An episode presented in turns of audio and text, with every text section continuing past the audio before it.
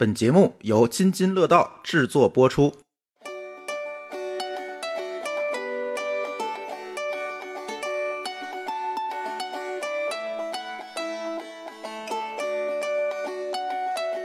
大家好，欢迎收听我们这一期的飞腾客厅。飞腾客厅呢是由天津万象城和津津乐道播客网络联合录制的一档城市运营话题相关的播客栏目。然后我们这一期的话题呢，跟复古市集以及在商场里面办市集有哪些乐趣和挑战这些话题相关。然后我们这一期的嘉宾，第一位呢是康成老师。康成老师先来跟大家打个招呼。大家好，我是市集的老炮儿康叔，哎，大家叫我康成。欢迎欢迎，康成老师可以介绍一下自己品牌的名字。啊，我们是在天津本土的一个复古的一个设计品牌，我们是康成海外艺术品。然后我们在两千一五年创造了自己的工作室，然后到现在一直在天津努力做市集，然后还有我们自己的工作室，希望慢慢的被大家所认知。嗯然后我们的另外一位嘉宾呢是孙雷，孙雷是我们万象城媒体组的主管，然后也是八月份的那一场见一面吧市集的主创。大家好，我是小鱼。孙雷等于小鱼，嗯，然后今天主持的是我和博婷，然后我是万象城的企划的同事，嗯。嗯，我也是企划组的一员，包婷，嗯，我是星星。那我们今天的话题呢，就先从呃康成老师这边来聊起。我们跟康成老师相识是在见一面吧市集上面，呃，对的。当时我是还买了一件这个作品，就是我看到有一个放在这个呃架子最下面的位置，然后有一个很小的画，我还特意量了一下尺寸，是五厘米乘十厘米，很小的一个油画。那这幅画是在希腊带回来的，是一幅。呃，真人真迹的，带作者签名的，然后外面实木表框鎏金的一幅画的风格，类似于一个走廊的拐角啊，是一个在希腊的一个古董的一个跳蚤市场。我们在早年收藏带回来，是一个老爷爷卖给我们，然后当时看到非常喜欢，就带回国内。现在就是被你收藏了，现在在星星家里。对，就是也是有这样的一个小的缘分。然后我们这一期考虑要录这个市集相关话题的时候，就想到说，我们可以把康成老师的更多的故事，可以在播客节目上有幸来分享一下。前期在交流资料的时候，也是了解到，早期康成老师也是在海外去海淘，然后有非常多的参与海外市集的一些经历。那我们就从这些故事开始分享。最开始的时候，我们对自己的人生其实都没有定义，就是没有说你自己要去一定要做某一行，然后或者是突然之间一个机遇啊，或一个事情让你改变了自己。你包括以前我有参加过其他的工作呀，也有上过班啊，然后后来在旅行的过程中啊，看到欧洲的每个国家有好多的这种，比如说户外的或者户内的一些的跳蚤市场啊、市集啊。看到了里面的东西啊，就非常的有趣。最开始呢，是一个收藏的心态，自己喜欢自己带走，然后自己运呃拿回到国内，回到放在自己的家中，放在自己的店里。然后后来的话，其实越攒越多，越攒越多，是一个被迫从业。就是你喜欢了，然后你决定这个东西，你可能你想做一辈子啊，或者或者是想以以此为生。然后后来说慢慢。自己回国又成立了自己的工作室，然后主营一些从国外的海外艺术品啊，啊东洋的、西洋的都有，然后就是慢慢的、慢慢的做到了现在。嗯，那您在市集上或者是跳蚤市场上看到很喜欢的一些，当然也是带着文化差异属性的一些物品的时候，最想让您去了解它的这个动力是什么？然后在跟摊主们去交流的时候，有过什么样的一些故事？了解的动力就是源于未知。首先，你不知道这个东西，有的东西你真的不知道它是一个什么样子的一个产品啊，什么样子的一个属性，或者有什么样的故事。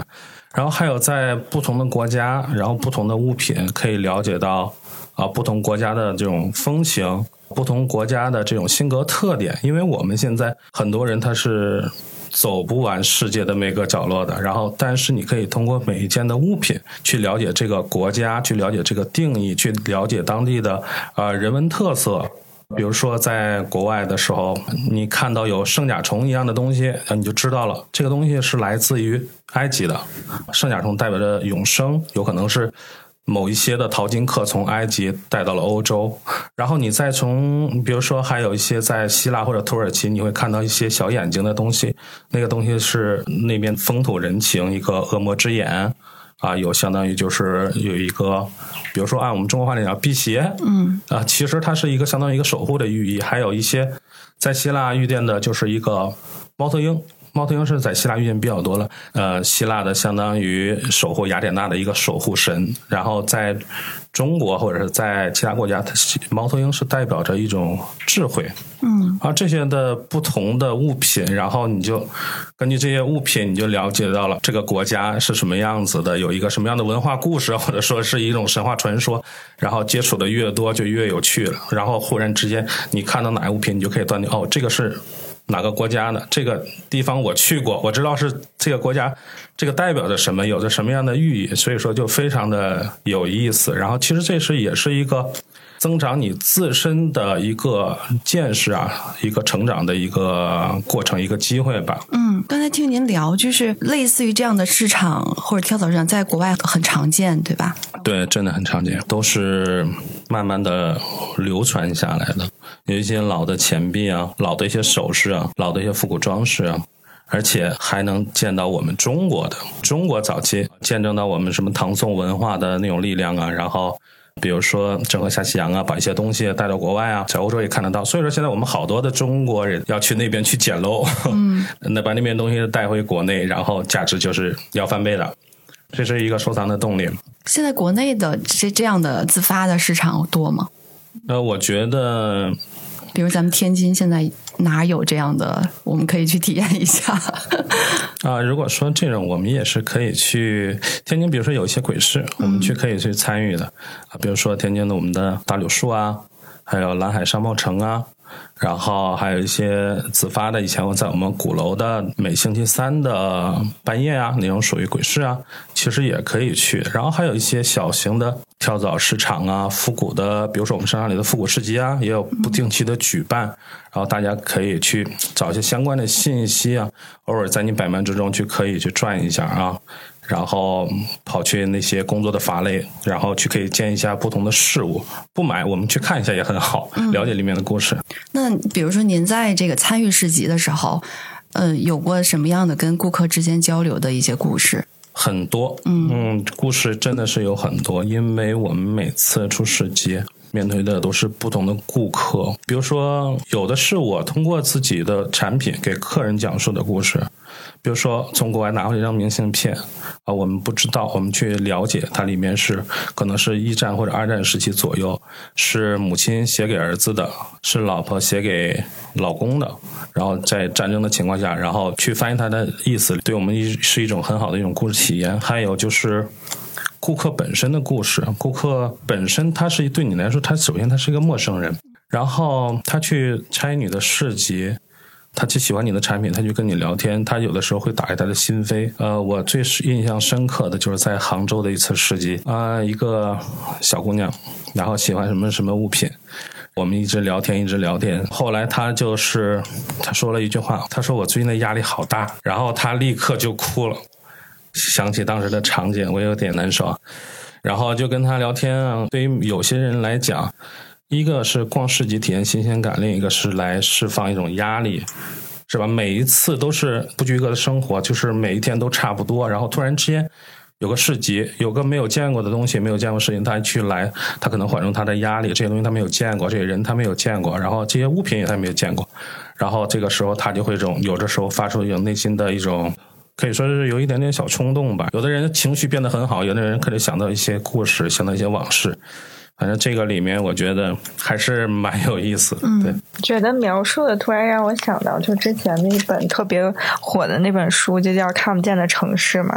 就是您去到国外也好，国内也好，看到各种各样的这种不同的物件，其实它也凝聚的就是一个城市的符号和记忆。其实不只是把这些个物件带回了国内，也相同的是把各个国家的记忆符号，然后带回到了这个国内去传递这样的故事。那其实刚讲到，就是和呃顾客这个买家有这样的一些个难忘的经历。那您有没有之前您在淘这个物品的过程当中爱而不得的事情呢？爱而不得的事情有很多，嗯，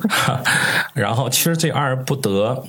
还有一个相反的两个字，我觉得应该就是叫捡漏，嗯，是吧？你爱而不得，首先你没有得到，捡漏了就是你得到了，对吧？捡漏了，很高兴。然后可能好几天都睡不着觉，这个物品，然后每天都在观察它，都在抚摸它，然后收藏，然后不忍心去卖掉它，然后爱而不得，这个就是有一些的，我们在国外真的是对他来说比较有意义，然后他是想寻找一位能接受他这故事，或者说能传承他这个东西的这样一个人，是不是？说不定你给他了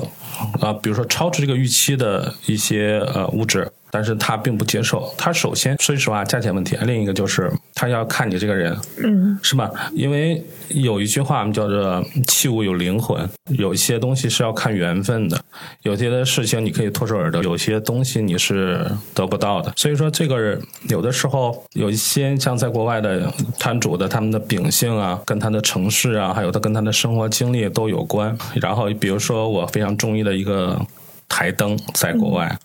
然后是那种欧式的那种琉璃的，像那种教堂那种琉璃的，真的很漂亮，但是它很旧。然后我去问他的时候，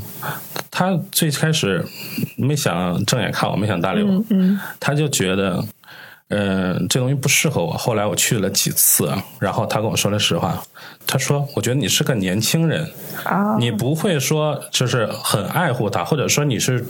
得到这个东西，哪怕第二天你就转手出掉了，嗯，它失去它本身的意义。”他说：“我想找一个能爱护它的人，啊，把它放在床头，放在哪里是吧？不要让它落灰，每天都能啊擦一擦。”这是他的一个想法。他说：“钱是其次的。”然后后来在几次的遇见当中。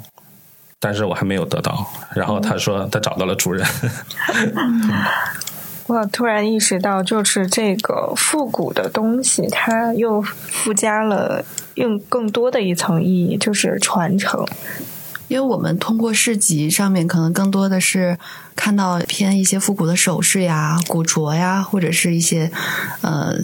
包括康哲老师从我看也有这个日本带回来的一些小的旧的明信片呀，然后书籍啊这些内容，可能我们更多的时候觉得哎这个有意思，然后跟老板聊一聊这背后的故事是什么，很喜欢就收藏了一个故事，又收藏了一个很珍惜的一个物品，是这样的一个关系。对对，嗯，确实关于东洋的一些呃物品，我们接触是比较多的。嗯，比如说东洋的一些老的明信片啊，老的一些玉手织物啊，因为那个在日本的时候，东洋的东西，我觉得它最主要的是一个它的一个匠人精神。比如说这家店开了一百年，另一家开了一百五十年，你去这家买东西的时候，他说他家才开了一百年，我们家已经开了一百五十年了，是不是？然后他们就更遵循于一个手工的一个匠人精神。但是最让我值得去日本淘货的一个原因，就是在日本的很多的年代物品里能看到中国的影子。你包括一些类似于古美术之类的一些织物，还有一些画作。好多都是我们中国去传承过去的，啊，里面看到了有一些日本朋友的一些借鉴，然后他们的创新，然后包括我们古代的一些字画啊，它会临摹呀，它会裱啊，然后好多的祈语啊，都运用到了我们中国的《孙子兵法》啊，作为一个比如说一个战国一个武士他的家族的一个家语，所以说这点是我们值得欣慰的。然后在日本的瓷器里看到我们中国的不同窑口的风格，然后他们有的进行了创新，有的进行了模仿，还有一些进行了保留。这是我觉得在日本淘货，这是给我最大的一个欣慰，还有一些就是我比较值得敬佩的一些地方。嗯，那小鱼在做这个建议编码市集的时候，然后对于整个的这个。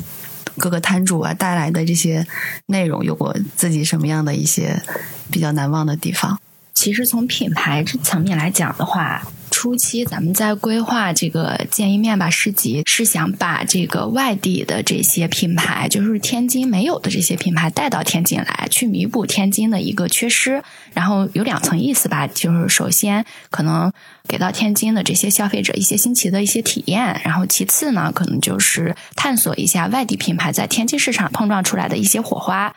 然后咱们也是基于一些外部的不确定因素，就把这个计划呢，就是持续的在打磨，然后从四月份一直推到了八月份去举办。那在这过程中呢，我们也是一直在跟一些就是外地啊以及本地的这些品牌有过很多的这种沟通。那在沟通过程中呢，你会发现，其实咱们本地呢有非常多的这些优质的品牌，就是独立的品牌，他们非常的有想法，然后也比较有自己的一些真知灼见，然后。然后有非常多的经历，以及在他们的这个领域有相对专业的一些见解，所以在沟通过程中呢，你就会发现，我们其实本地挖掘力还是不够的，我们有太多的品牌还没有被受众所知道。然后正好咱们今年万象城也是提出了这个共创的概念。所以，刨除了这些不确定因素，咱们可以跟本地的这些独立品牌去做一些更适应本地的，然后更适应我们本地品牌成长的一些动作。所以，最终的方向呢，就选择在了就是跟咱们本地的这些创作人也好呀，或独立品牌的这些主理人去进行一些合作。那在品牌选择的过程中呢，其实有几个方向，我们也是参考了这些媒体平台的一些数据，然后看。到，比方说，针对我们的精致女性，因为毕竟还是要符合我们万象乘客群的一个定位嘛。精致女性层面的话，大家可能有几个关键词，你比方说，像是咱们刚才聊到的 vintage 呀，然后像是，比方现在大火的一些中式的茶饮呀，或者是新中式书法呀，以及他们一直嗯相对喜欢的代表这个圈层，可能一些标签性质的鲜花呀，或者一些绿植呀。然后就是这个插画呀，等等的，嗯，因为咱们这个是属于一个精品市集，然后相对只有八家的这个品牌，嗯，所以我们争取就是在这个精分领域呢，去做到一些呃行业内的，就是这个分支以内的。做到一些相对头部的品牌的一些邀约，包括之前也跟康成老师有过很多的这种沟通，像是康成老师的每件作品，可能都能讲出从国外、从欧洲到中国，包括可能还有一些历史的渊源。我觉得大家可以在以后逛市集的过程中，去更多的跟这些摊主啊、跟这些主理人啊去了解了解。然后每一件作品呢，可能除了它表面的这个意义之外呢，我们可能挖掘到更多这个作品背后的一些能量啊。这个我觉得也是咱们做市集相对比较有动力以及能感染到人的一个地方吧。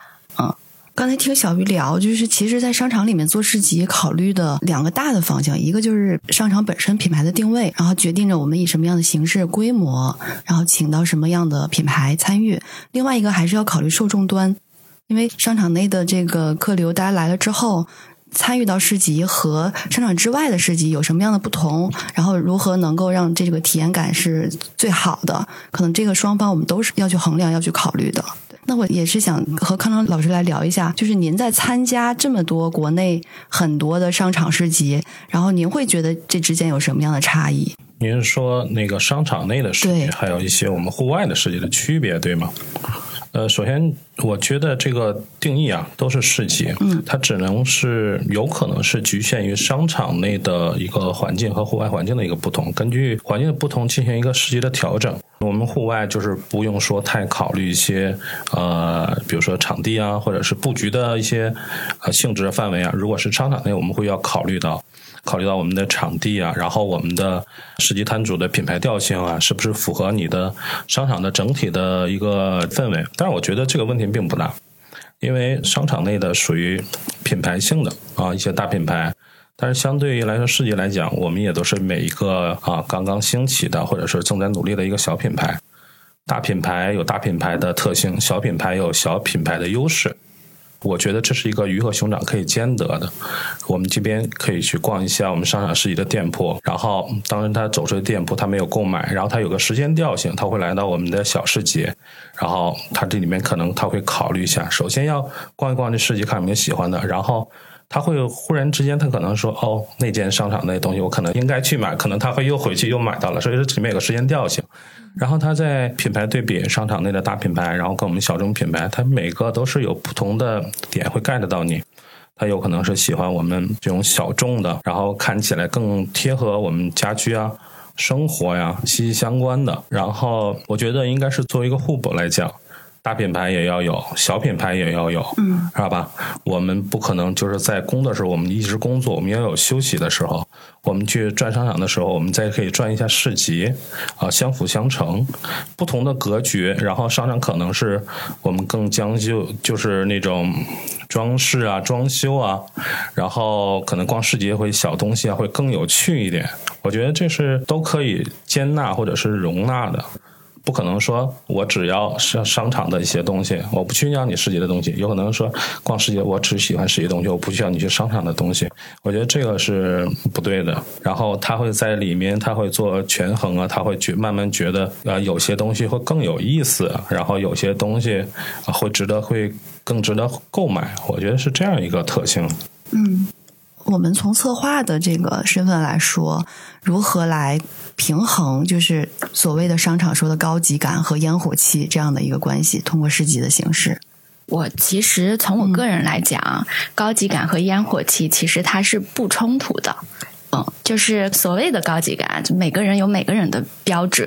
那你可以认为它是传统地产风的这种高级，就是清冷的这个商场，可能给我一个非常空旷的这种感觉。然后一进来，我就感觉整体的这个布景也好呀，或者是这个商场的构造呀、建筑呀，以及它的这些展览呀、设计呀，嗯等等，它都是一个就是相对简约的，呈现这个色彩不是非常丰满的这种的。我觉得这个商场的高级感，还有市集那种烟火气息，它不。不是一道选择题，它应该是道加法题，应该是一个一加一大于二的一道加法题。你的商场的高级感要有，你的市集的文化气氛也要有，但是你的市集你也可以做到高级感，还有烟火气息都存在的。嗯，好，我们的调性，我们的整体的布局，我们的服务，我们要有高级感。我们的产品，我们的人文，我们对顾客的态度，我们要有那种烟火气息，让他感觉到我们是来不是单纯的做生意，我们是来逛这个世界，我们可以聊天，是吧？我们可以坐下来喝喝茶，喝喝咖啡，然后我们可以相互理解一些故事。我觉得这个是可以兼容的一个问题，有可能一加一大于二，嗯，它不是一个选择题，必须要高级或者必须要烟火气息吗？我觉得不是。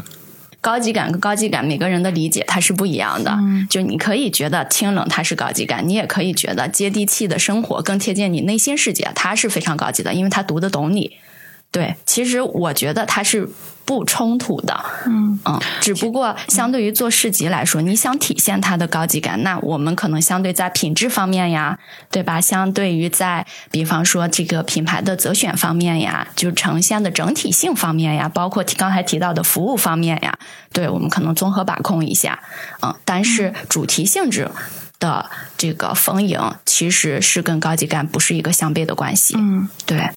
对，其实我们作为购物中心的这个企划团队，或者说商场在城市当中的一个角色，很像这个城市运营或者城市内容运营。它是一个几乎融合了所有城市元素的一个物理空间。就是大家现在为什么一说去商场里逛市集，可能会有一点点刻板印象，就会觉得没那么有趣，或者没那么惊艳，或者没有那么主题鲜明。因为我觉得商场的创新或多元的运营还是在现在的摸索过程当中。当然，有一些城市已经做得非常好了嘛，对。但是各个城市特点不太一样，所以我是觉得我们在接下来或者是可以去尝试的一个方向，就把更多元的一些概念和体验和内容融合到商场当中。对，其实这个这完全是可以去做到的，也不是一个很难的事情。刚才跟那个康成老师聊，就也聊到南北方，尤其是中国南北方之间的这个在复古市集这一个小的领域的一些差异，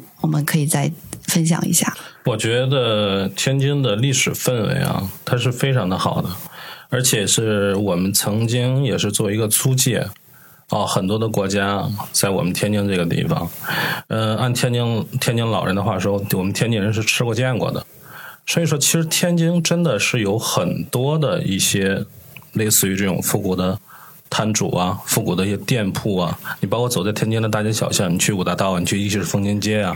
你可能看到上世纪、中世纪啊、欧洲的或者是日本的一些古建筑啊、古风格，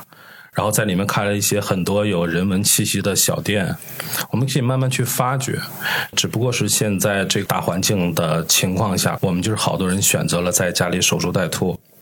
但是呢，影响不了一个人的思想的一个活跃，还有一个它整体城市的一个根基。我们天津确实是有很多是南方没有的，我们有独有的东西，这个也是我们的一个特点。比如说，我们天津的很多的，比如说各种的运河文化呀，我们天津的手艺人工作呀，银章啊什么之类的。只不过我们现在在天津的本土，就是我觉得有一些还没有传达到。其他的城市，或者说是我们没有走到其他的城市的氛围当中。我们天津的市集，我觉得现在处在一个啊萌芽的一个阶段。但是你们看到了，有些时候我们在夏天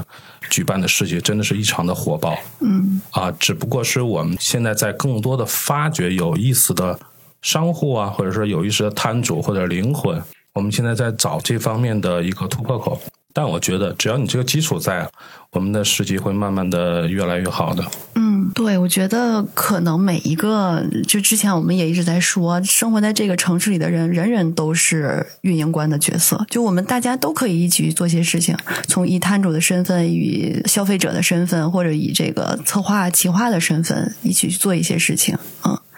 我觉得刚提到就是这个南北方的这个差异感，因为我觉得。可能会和这个气候它是有一定的关系的，比如说我们北方的气候它是非常寒冷的，然后也以这个冬天这个时间长为主。那南方的天气气候它就一直是这种非常的暖和，或者说冬天也没有那么冷，然后它的这个作息都是不一样的。比如说像啊广西那边，他们是下午三点才开始工作的。然后晚上吃宵夜能吃到凌晨五点的那种，我觉得这一点恰恰体验到我们做商场世界的优势。嗯，我们没有天气环境的因素来干扰，我们在商场里做市集，无论外面刮风下雨，我们的商场活动依然进行，是吧？然后按照我们正常的作息，我觉得这个是一个优势。所以说我们在北方做商场的市集，我觉得更适合我们北方的一个大环境。对，而且。其实商场本身它就是一个品牌的流量或品牌影响力的一个相乘的一个空间嘛，对，包括各种业态面向各种人群，然后大家因为各自的一些购物的需要，然后集中到达到一个空间。对对，它就像一个容器一样，什么都能容纳和承载、包容。嗯，你像康成老师参加过非常多场市集，那针对这些市集，它其实每一场市集都有不同的定位嘛。然后康成老师在参加这些市集的过程中，给这个消费者来说的话，怎么做到这个常看常新、常逛常新的？呃，我觉得首先这个市集要分不同的主题吧。呃，我们最常见的有复古市集。啊，现在比较流行的咖啡市集，然后呃，还有一些古董市集，还有一些呃书籍类的艺术艺术书籍市集啊等等，还有面包市集，是现在还有非常火的露营市集。你是要根据你的参加的市集的主题，然后根据你自己的产品做出调整，做出调性。比如说，我们在复古市集里，我们肯定是要把家里的压箱底的陈年老物都要带过去，然后梳理它每一个故事啊，它的来历啊。然后我们在参加不同的市集的时候，比如说咖啡市集，我们做一个周边，我们会精心挑选一些跟咖啡有关的书籍类啊、插画类、画报类啊，或者说是呃咖啡周边的，比如说一个咖啡豆的一个钥匙扣啊，类似于来增加对市集的一个互动性。然后，比如说像露营市集，我们会带一些我们自己工作室的一些产品，手工制作的一些户外可以用到的打火机，然后一些小台灯，然后一些类似于一些益智类的一些可以在市集里在露营中用到的一些玩具类的，我们会做一些调整。根据每个市集的不同的主题，但是我们还是要有自己的自己工作室的一个主题的一个性格和风格啊。同时，我们变换的同时，也又不能失去我们自己的一个性格。然后，我们根据每次参加市集会做出不同的调整，是这样的。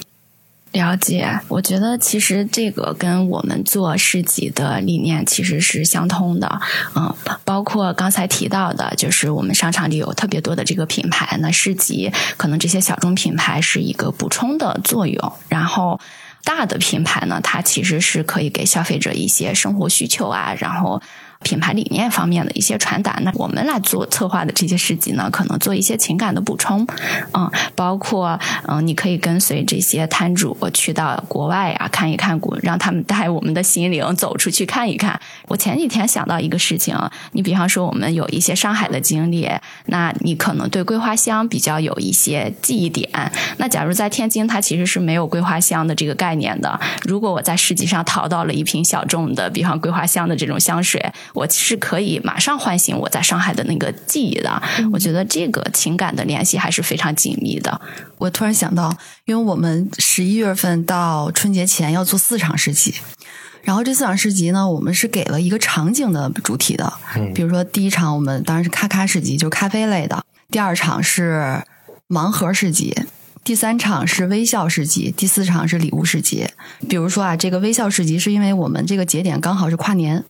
我们的寓意是想让大家积极乐观的迎接二零二三，对，有这样的一个寓意。要喜庆一点，对吗？对，要喜庆一点。当然，包括现场的一些视觉元素呀，也都会做相应的一个主题的露出啊。当然，这个礼物市集是在春节前一周，就马上要过年了，然后我们会策划这样一场礼物市集。比如邀请您来礼物市集的话，您会带来哪些有意思的产品？过年首先要是讲究这个氛围，我们首先我觉得应该是一个突出一个喜庆，还有一个祝福。我们要把我们自己的产品送给我们幸运观众，让他有一个美满的一个我们商场市集的一个体验吧。然后回家了又能好好的过年，是吧？这是我们一个，我觉得在新年里面商场市集我们一个主要的一个想法吧。然后我们会根据春节，然后我们会准备一些，比如说。呃，茶具类啊，或者是酒具类啊，或者是小礼物类的一些产品，然后给大家做一些回馈，然后让大家就是怎么说？呃，就满满载而来，就这么满载而满载而归，喜迎春节。然后，因为明年是兔年嘛。就我想，就也是好奇啊，就想问一下，在您这么多的收藏里面，有没有跟兔子元素相关的？有的，有兔子的一些置物，还有一些兔子的一些酒盏。那个酒盏里面是一个暗刻纹，然后你平时看不到的，你把那个酒水啊注进去，就会看到里面有个兔子。然后还有一些类似于兔子的小周边，一些钥匙挂件，还有一些呃兔子的，对，最主要的是那种置物。是在日本带回来的，因为日本那个管中国的十二生肖叫十二干支，然后我们还有一些关于兔子的一些画报啊、版画呀，正好过年可以贴起来，挺好的，我觉得。比如说像我们这种对于复古文化不甚了解的小白，但是又很想去复古市集，然后又一眼呢，比如对于摊主来说，会觉得像从我们的装扮上面，从如果陌生人的第一印象来说，装扮上面我们就不是特别了解这个文化的。那您对我们会不会有什么样的一些，比如说一靠近，会不会觉得这个不懂啊？要怎么交流啊？有没有这样的？我觉得完全没有。嗯，在一个商场或者在一个活动举办市集的时候，有一些客人是不远万里过来的。他比如说我们在这边做，他会从城市的另一边专门来参加或者来去这个市集。有的人是懂这个复古市集，比如里面有一些 vintage 的一些饰品啊、服装啊、还有一些古物啊。有的人是不知道，嗯，他就是为了首先他想图个热闹过年嘛，然后他来到了。会对他的一些感官啊、想法，我觉得会是一个翻天覆地的一个认知，然后再通过我们客人的交流啊，通过每一件物品啊，我觉得他是第一次来，有可能他以后会经常来逛这种复古市集的。然后其实也不不基于这种市集的一个主观认识，也可以颠覆一下，嗯，是吧？在这里面，我们不一定是说。我们要必须要买哪件产品或者什么样？我们要了解这里面的故事啊，然后可能是他逛的其中，他会觉得更有意思，然后他想着还要去来到。如果他能买到他心仪的产品，我觉得那应该是更好的一个体验。嗯，这个就是我刚才问的问题，其实有一点点的那个小私心，就是我本人会遇到这样问题，就是比如说我知道即将有一场复古市集，又很有名，我会有一点点心理压力。为什么会有压力？就是我要不要比如说我我要不要刻意去打扮一下？但是打扮的专不专业，就真的会有这样的心理压力，因为这个场景下很时髦的，或者说穿的非常。这个复古范儿的呃年轻人特别多。首先，我觉得你不应该有压力，我们就是一个正常的一个活动，嗯，然后你参加这个活动，你应该是很开心的。你给压力的话，是因为你自己给自己的压力。你是要把更好的一面去进行一个市集的一个平台，你去展现。你有这种心态，我觉得是很好的。但是呢，你要消除这种压力，因为逛街嘛。说句实话，就是逛街嘛，嗯，对吧？然后就是区别于你，我们在市集跟市场是不一样的，是吧？我们就是生活必需品，我们下楼买个菜随便。但是你逛市集的时候，有可能是你为了你抒发情绪啊，抒发你为什么要想打扮，你为什么要做参考和做对比，是因为你自己对自己有想法，嗯，你对市集有想法，你想参与其中。但是我觉得应该压力不要那么大，因为。这是一个，就是一个正常我们的一个交流活动，有可能你会得到更多的一个知识，然后更多的一个体验，然后你可以自己给自己一点压力，化个妆，然后你去看别人啊，他是这样穿着的，然后他是这样化妆，你可有可能对自己的下次参加世界，我有另一种想法，下一次我也要这样子，我觉得这是一个蛮有意思的，要有一个对比。嗯，对你有这个疑问，我突然想到，就后面我们策划市集。如果主题性很强的话，怎么去让这个及潜在的参与者他如何能够更加的呃放松？或者说我进入到这个世纪之前，我就是觉得很好奇，没有压力，带着乐趣、好奇心，可以对对对这样子进来的。嗯，这个就是我们常说的。烟火气息嘛，对对，我们要跟群众朋友打成一条线，嗯，是吧？我们首先我们要确定的是，我们不会高冷的。我们作为主办，我们作为摊主，我们是首先要抱着一种与大家要交流啊，啊，是吧？要认识新朋友的一种概念。然后参加过四级的或没参加四级的观众朋友们，我觉得他们也会抱着这种心态，我看我今天能不能淘到什么好的东西。或者是能不能认识几个志同道合、有趣的朋友，然后或者是通过某一次交易某一件物品，然后。